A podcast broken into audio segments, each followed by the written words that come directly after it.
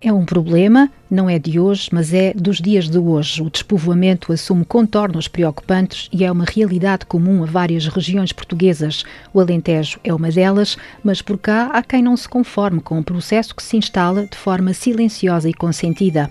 Com cerca de 4.500 habitantes, o Conselho de Mora, no distrito de Évora, tem perdido população, mas não sem fazer frente a este fenómeno. Há uma dúzia de anos que oferece incentivos municipais à natalidade.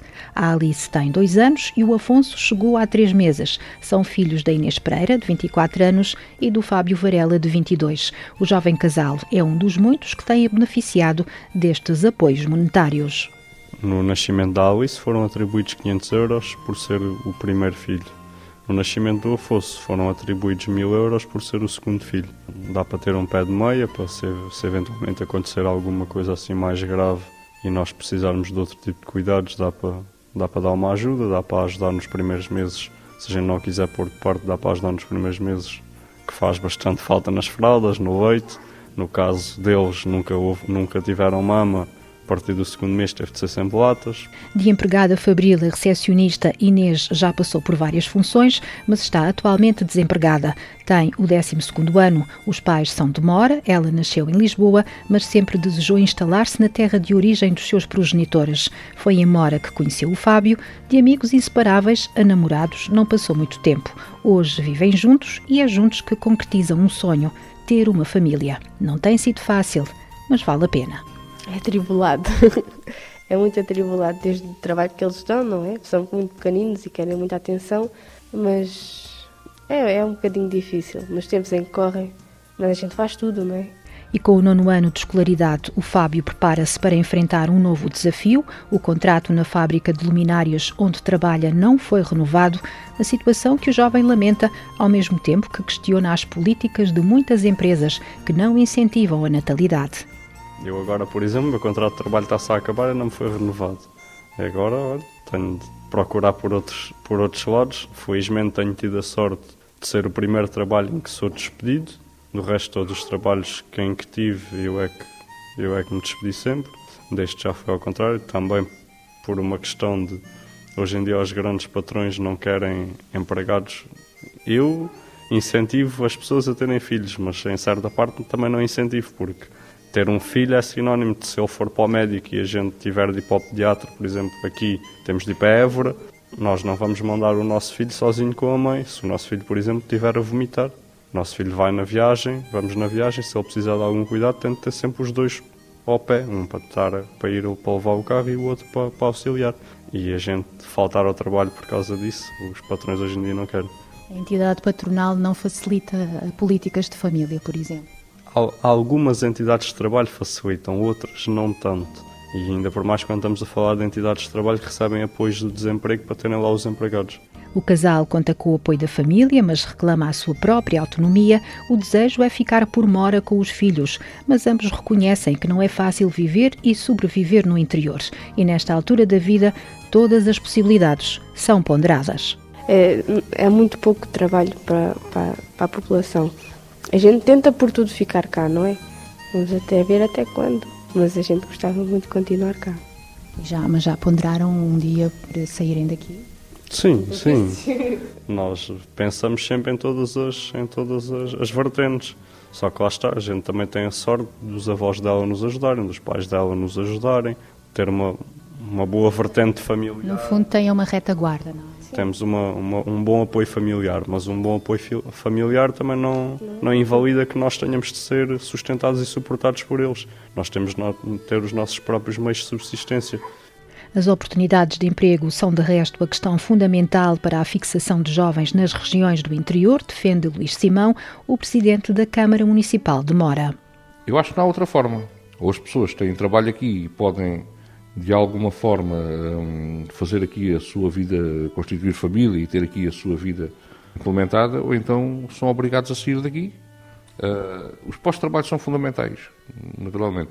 E quanto mais afastadas estamos dos grandes centros de decisão, pior ainda. Uh, eu estou a crer que Mora está, num, digamos, num, num, local privilegiado em termos, de, de, em termos territoriais. Estamos a 100 km de Lisboa, estamos a 100 km de, de Espanha, estamos a 50 km de Évora, enfim em termos de, localização geográfica, estamos muito bem situados. Mas a localização geográfica não é tudo. Dentro das suas possibilidades, o município faz o que pode para o autarca. Os incentivos municipais dão uma ajuda, mas não resolvem o problema de fundo. Desde o lançamento dos apoios às grávidas em 2004 e até este momento, já atribuiu mais de 221 mil euros, correspondentes a 288 novos habitantes. Isto prefaz uma média de 24 nascimentos por ano.